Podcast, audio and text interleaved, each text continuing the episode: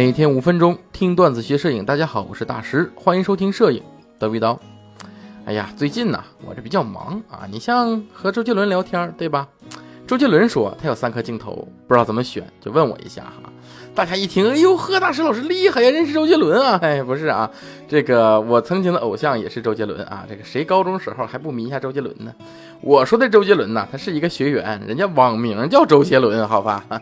这学员呢有一个问题，我觉得挺有趣的。然后今天呢，在这个节目里和大家分享一下啊，是什么问题呢？他是这么问的啊，他说：“你好，哎，我想问一下，呃，我打算入手一支广角镜头，我本身的机身呢是索尼 A 六三零零啊。”主要用途是用来拍星空和风景视频，所以我该用什么镜头？呃，说白了，拍星空和风景，对吧？给了三颗镜头选择，他选其中一个。这三个镜头分别是适马幺六 f 一点四的镜头，和三洋幺二 t 二点零的镜头，和老蛙九 f 二点八的镜头，一般就这三个镜头啊。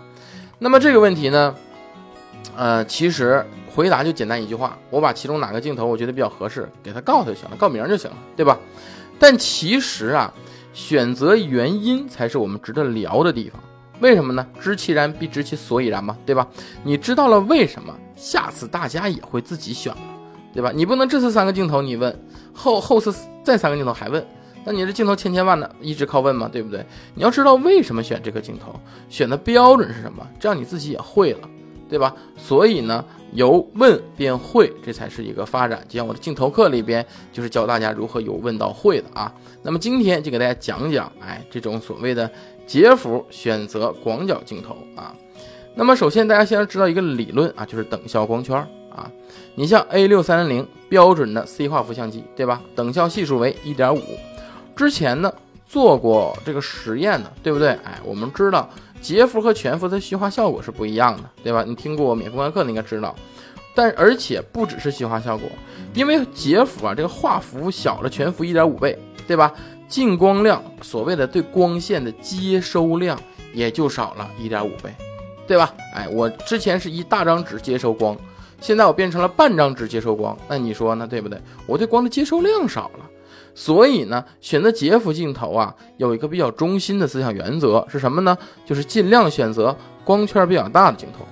当然了，这玩意儿还看题材啊。呃，问题中呢，他说明白了，他是要挑风景的，哎，和拍星空的镜头，对吧？那么风景镜头的基础就是广嘛，对吧？广一点，你才能有风景的风光这个画面的冲击感。星空镜头倒不是需要特别广，为什么？因为再广。你也广不过星空的浩瀚无垠，你也得接片儿，哎，所以星空人多数都接片儿的啊。那么既然接片儿的话，我们就要关键点就是光圈得大。我们拍星空就需要更多的进光量，哎，这样呢能使用更小的 ISO，能拍出更纯净的画面。不然的话，你 ISO 使高了，你到底是星星还是噪点，你分不清了。后期调片的时候，对吧？所以基于这两点，我们再来看看这三支镜头啊，适马幺六一点四，对吧？f 一点四。这个焦段吧比较广，对吧？如果要是都换成一点五的转换系数，相当于全幅的什么二四二点一，对吧？哎，二四呢是标准的广角没错，但它并不是广角中比较广的那个广角啊，它是广角，呃，但是而且二点一的光圈这没问题，对吧？二点一光圈拍星空可以了，对吧？但是二四这个广角的广度还并不是到我们拍风光比较理想的广度，所以视角呢稍微小了点儿。拍星空合适，接片 OK，因为二四一般畸变都比较小，对吧？哎，所以呢，它就是这是又是一颗什么头呢？风光拍的不太合适，拍星空比较合适的镜头。哎，这是第一个镜头啊。第二个是什么呢？就是老蛙的那个九毫米镜头，二点八。这个镜头呢，如果要是直接换算焦段和光圈的话，都乘一点五，相当于是一颗十三点五。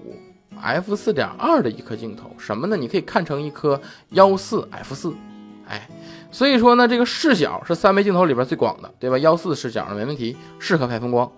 但是呢，拍星空的话，f 四的这个光圈啊，虽然说可以拍啊，但是毕竟这个光圈还是差了点的，不适合所有的星空场景。再加上这全幅的 f 四啊，也还好一些。你截幅 f 四，你要再吃亏一点，因为你截幅高感能力本身就没全幅好。所以这枚镜头呢是属于一颗适合风光，但却不适合星空的镜头。哎，那再说我觉得比较适合的是什么？那个三洋幺二 T 二这颗镜头。